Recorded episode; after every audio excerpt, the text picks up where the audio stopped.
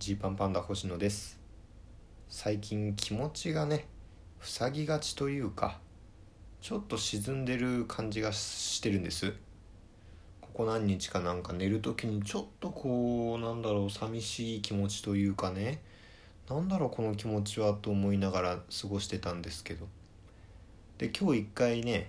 昼間実家に戻ったんですよ。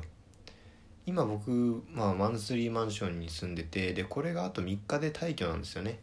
だからそのなんだろう退去に向けた荷物の持ち帰りというかその終業式に向けてちょこちょこお道具箱整理するみたいな感じで、まあ、僕も荷物をねちょっと持ち帰ろうと思って実家でやることもあったんで戻ったんですけど。で荷物を置いてでまた今自分のいるマンスリーマンションに戻ってきてなんかねほっとするんですよね。おそらくなんですけど僕このマンスリーマンションまあまあ気に入っててそろそろ退去するのがねちょっと悲しいんですよね。なんかすぐ気に入っちゃうのかもしんない。住みかというの。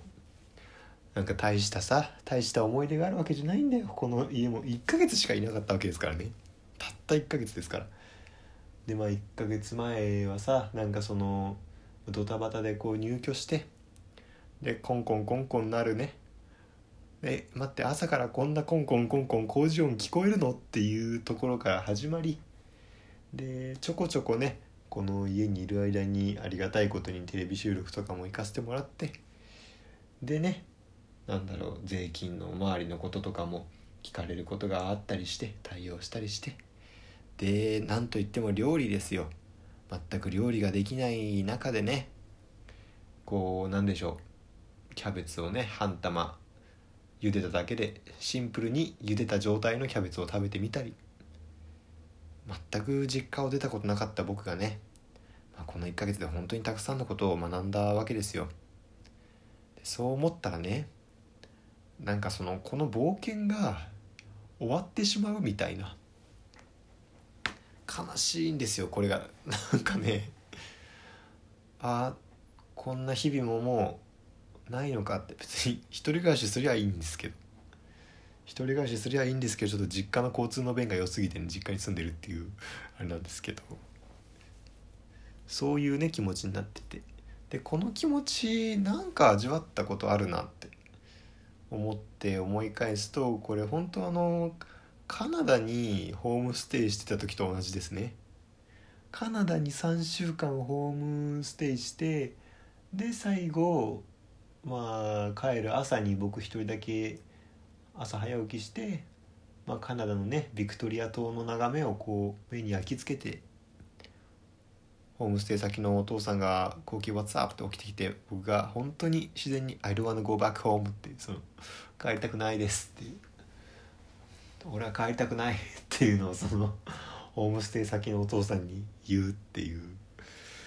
ねその時の気持ち「I don't wanna go back home」症候群にちょっと今なっていまして。そうなんですよ。だからねまあまああと3日悔いのないように生きようと思ってるわけです。でねまあまああのそうは言っても多分その3日間このねこの3日っていうのは僕にとっては大事ですけどもう世間からするとねその緊急事態宣言とか明けてでもなおかつこの先そんなに状況一気には変わらなそうだなっていうムードじゃないですか。ねまあお笑いライブにせよ、まあ、すぐ普通にやるっていうのはまあないだろうという感じですよねだから多分実家に帰っても、うん、外向きの生活という意味ではあんまり変わらない日々を送ると思うんですけど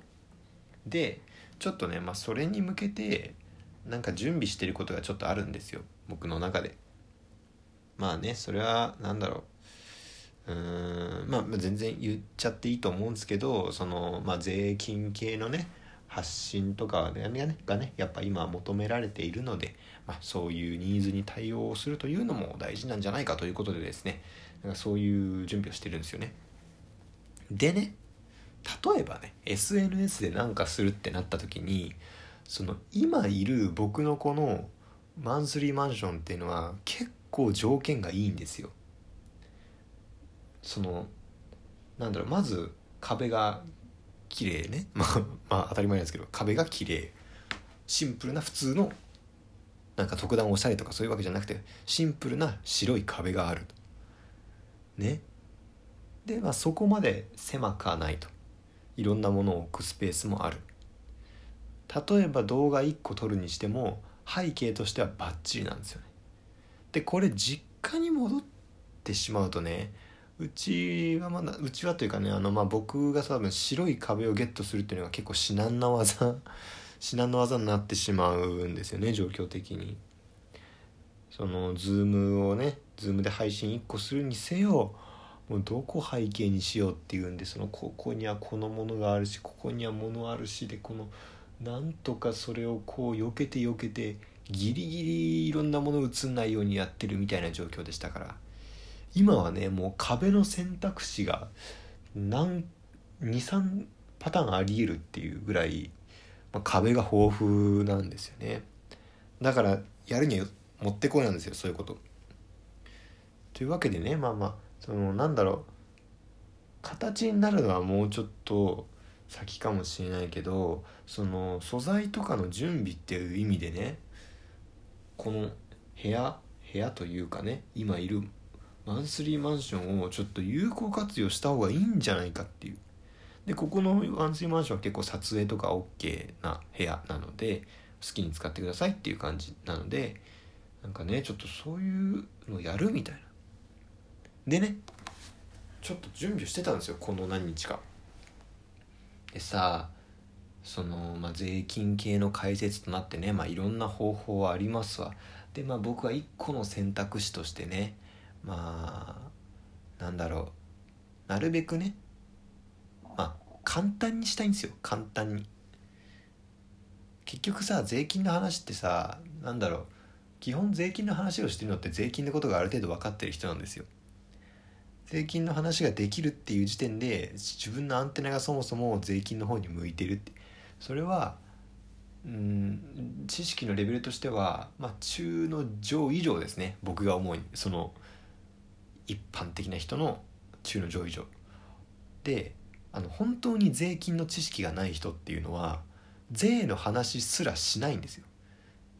ね、で税金の話すら知らない中で損をしてるっていうことがあるんで、まあ、なんかそういうところをねカバーできたらなっていうんでとにかくとにかく超超優しい税金口座的なものを何かできないかとこうハードル低くねしたいなってでそう思うと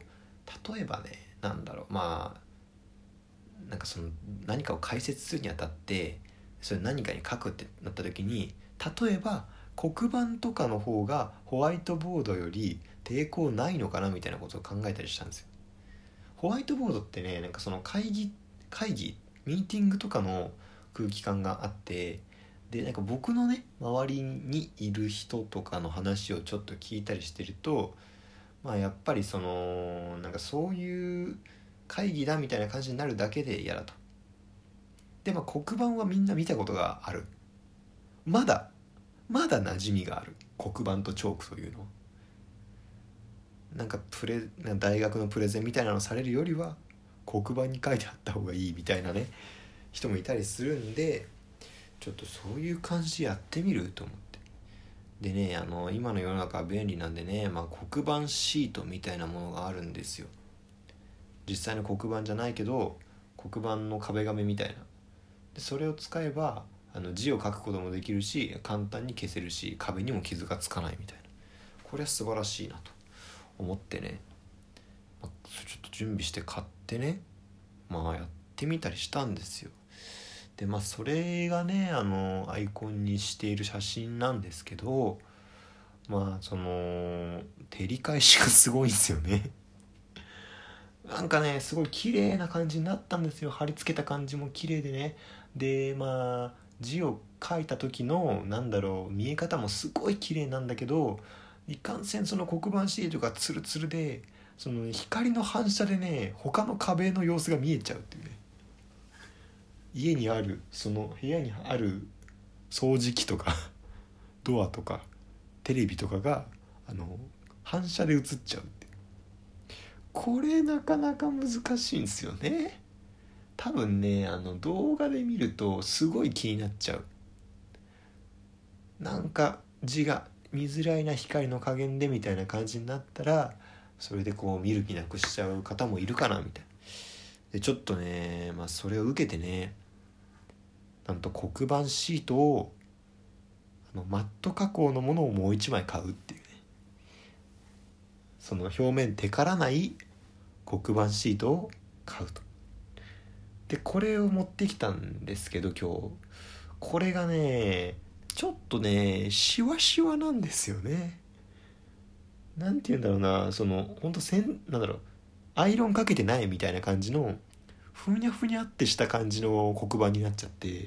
でこれもこれでねなんか書いた時にちょっとこう凸凹ができちゃうというかあの液体のり貼った後の凸凹の感じ分かります？紙を液体のり貼った時に紙のね液体のりで貼った時にちょっとその凸凹で残っちゃうみたいな感じの黒板になっちゃうんでね。黒板むずいなっていうのが今の状況ですね。土佐兄弟さんとか自宅に教室作ってるけどどうやったのっていう。星野は黒板1個作ることすらできねえぜっていう。状態でございます。まあねちょっとそういう発信をねいざすることになった時には是非また皆さんの力添えというかねそれも自粛ムードを逆手に取った活動の一環になるかと思いますので、えー、ぜひ一緒に盛り上げてくれたら嬉しいです。はい。というわけで換気の時間ですね。はいありがとうございました。また聞いてください。